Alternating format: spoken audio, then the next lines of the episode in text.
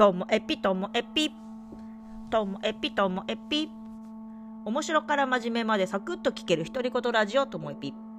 こんにちは。皆さんお元気でしょうか、まあ、今日はですねあの時々話すちょっと硬い話なんですけどもあの学び方についてです、まあ、前にもねちょっとお話しした件かなと思うけどつくづく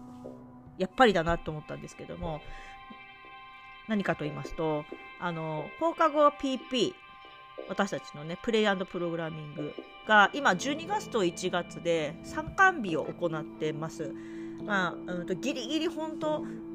まだオミクロンが北海道そんなに来てないので、まあ、時期的には本当ギリギリだなと思ってるんですけどもあの今日も参観日してきました、まあ、参観日といってもあの、まあ、人数制限とか入れ替え制だったりして、まあ、保護者の方がそのお子さんのね作った作品をパソコンの画面覗きながらで子供がそれを紹介してっていうような感じでやってたんですけどもあのすごいなと思ったのが、うん、初めて2年ちょっとかな2年半ぐらいになる子なのかな。本当最初なんてもう名前を付けて保存とかが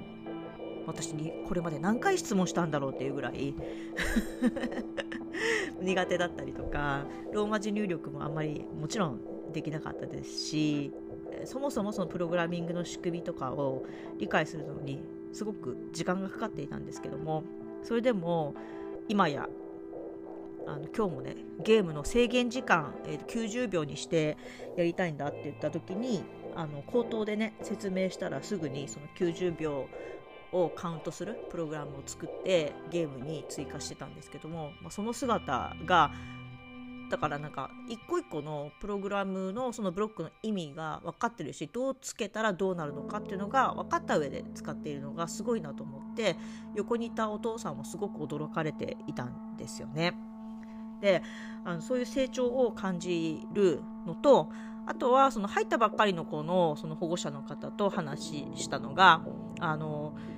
なんだろうテキストが自由に選べるようになってるんですけどもそのテキストをもうどんどんどんどんゲーム感覚で一つ一つクリアしていくのがすごく楽しいっていうこと一個のものをもうとことんやり込みたいっていう作ったものをデザインとか色とか、えー、場面設定とかあと条件とかを変えてもうこねくり回したいって子がいて本当両極端なんですけどもでもどっちにもいいことがある結果同じなんだっていうのをあの保護者の方には話をするんですよね。であのどんどんやりたい子っていうのは特にその一つ一つのそのプログラミングの、えー、コードの意味とかあまり気にしないでもう作っていくことが楽しいからやり続けるんですけどもでもいくつも作っているといつも出てくるものってあるんですよね。例えばあのループ？ずっと何々するっていうループとかあとは制御のね、え何秒待つとかっていうものであったりあとは何歩動かすっていうものとかあのいつも出てくるものってあるんで繰り返しやる中であこれってこういうことかっていうのがちょっとずつ分かるようになります。で1個のものをやり込む子っていうのは1個1個のそのプログラムコードをすごく慎重に観察してこうしたらこうなるのかなこれだとどうなるのかなって自分でこねくり回すのでそこで一つ一つプログラムのその意味っていうのを理解していくのであの結果同じなんですよね。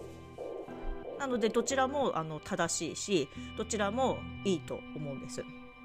で何を言いたいかというと今その学習っていうのが個別最適化っていう話がよく、ね、出てくるんですよ。で ICT 教育 ICT がこうどんどんこう1人1台の端末とかが、えー、もう使われるようになったらもっと学びは個別に最適化していくっていう流れなんですけどもなんかそれってその目標設定とかあのステップ段階をどうやって最適化していくかっていうところに割とスポットが当たってるんですけどもでも私は今みたいな、一個一個をこうクリアしていくことが向いてるのか一個一個をやり込むのがいいのかっていう学び方自体の個別最適化っていうことも同じぐらい大事なんじゃないかなって思っています。もしもその一つ一つクリアしていくってことに重きを置かれている、まあ、例えばクモンとかがそうなのかな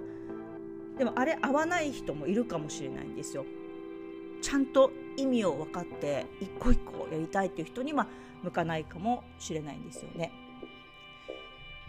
で一方こうやり込んであの一個を追求していくような例えば図工の時間で作品を作り上げるとかで、えーと、この絵は、えー、みんなで5時間5回の図工の時間であの完成させますって言われてもその5時間で1個作るっていうのにあんまり興味ない子も中にはいるんです。よだったらもう好きなだけ絵をいろんなの描き続けたいって子もいたりするし。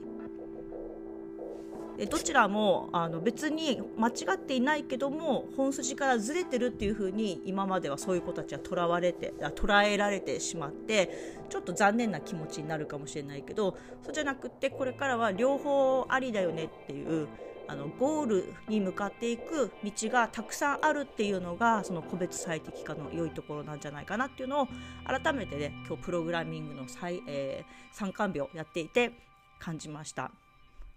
まあね、これって本当になんか大人の私たちの時代にはなかった考え方だったりじゃあそれをうまくその場を回すのはどうしたらいいんだろうとかってまだまだ課題はあるんですけども、まあ、今のプログラミングではうんと割とそれが自分の中で形ができつつあるんですけども他の活動についてもその個別最適化のプロセスについては今年2022年考えたいなと思っております。ちょっとね、硬い話だったんですけども、今日も最後までお聴きいただきましてありがとうございました。さようなら。